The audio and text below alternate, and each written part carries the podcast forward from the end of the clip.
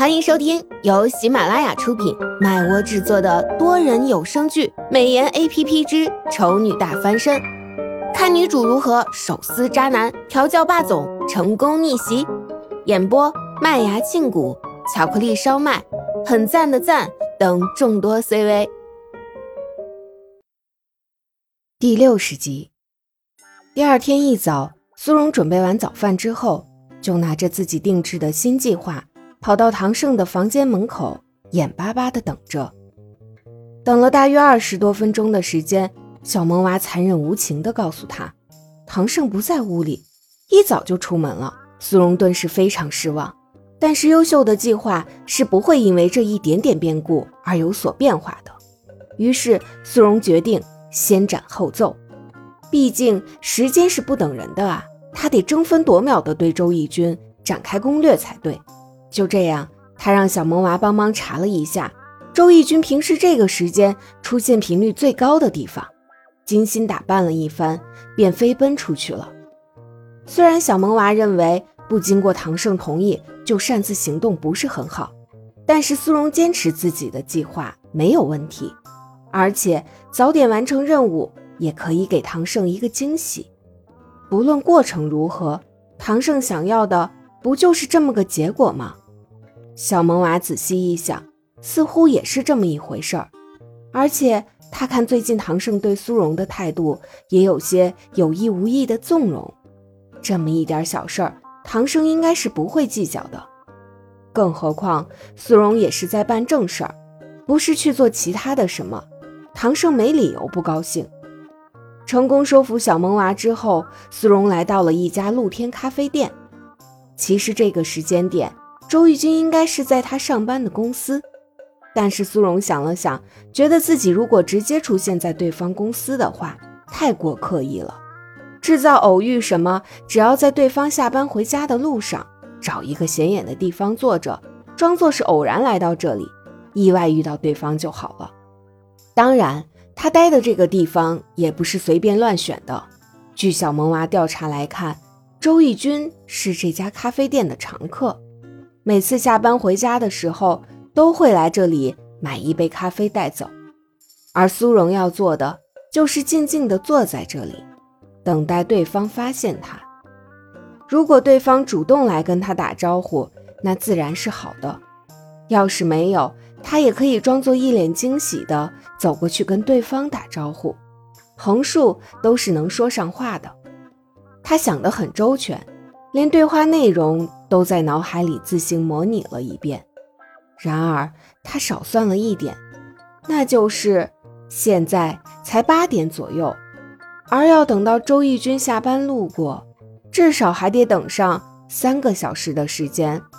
他难道要在这里坐三个小时吗？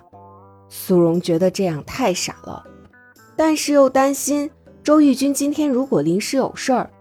比如提前下班，或是中途非常想喝咖啡了，突然跑过来，而他却错过了怎么办？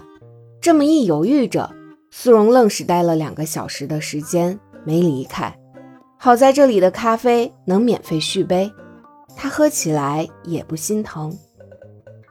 但是内存显然不够了，他坐在位子上忍了又忍，担心自己这一走开，周轶君就来了。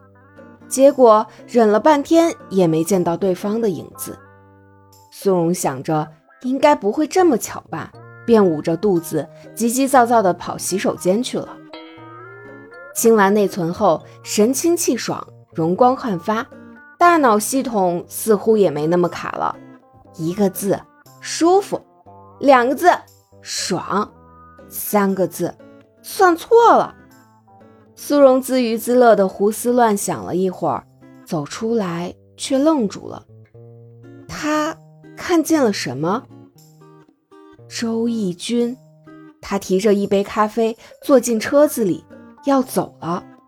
苏荣急急忙忙跑上去，只来得及喊一声：“周先。”然后就见车子离他远去了。苏荣不自觉苦下脸。他都等了两个多小时了啊，还那么辛苦的憋着那啥，怎么就这么错过了呢？耷拉下脑袋，苏荣垂头丧气地走回位子上，抱着杯子唉声叹气。过了一会儿，苏荣突然感到周围暗了点儿，转过头一看，就看到本来已经离开的周轶君，竟然站在了自己的旁边，正好挡住了阳光。苏荣一时间有点反应不过来。周，周先生，你。周轶君勾唇笑了笑。果然是苏小姐啊，我刚还以为看花眼了呢。周先生什么时候看到我的？开车准备走的时候，见到有一个人影追了上来，似乎在叫我。不过当时后面还有车子要过，我就没仔细看。后来想了想，觉得应该是苏小姐没错，于是我便又折了回来。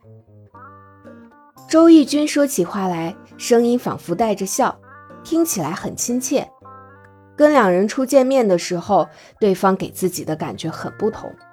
苏荣不由得自恋了一下，猜想对方可能是在后面的交流中对自己有了些好感，说不清这到底是好还是不好。苏荣内心里的虚荣得到了满足，瞬间就恢复了平时神经大条的状态，毫无心机地说道：“原来周先生有看到我啊。”我还以为我今天一早上都白等了呢。你在等我？周轶君问道。不过这话里倒没什么意外的情绪。苏荣表情瞬间僵硬。他设想中的开场白不是这样的啊！明明是偶遇，怎么突然就变成了刻意的等待了？不知道现在改口还来不来得及？苏荣干笑着做垂死挣扎。也不算，就是，嗯，这里的咖啡挺好喝的，但是自己一个人喝感觉就差了很多，所以我在等，嗯，有没有什么认识的人经过陪我一起喝？哦，周轶君挑了挑眉，也不知道是信了还是没信，他问道：“苏小姐怎么不约朋友一起来？”我。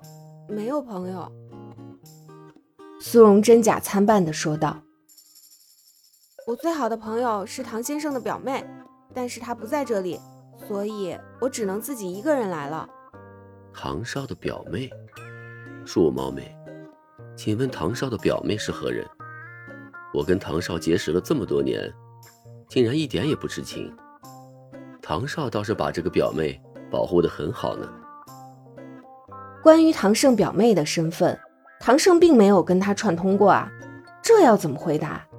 苏荣纠结的样子很明显，不过周义军显然误会成了其他的意思，他笑着说道：“如果不方便说的话，那就不勉强了。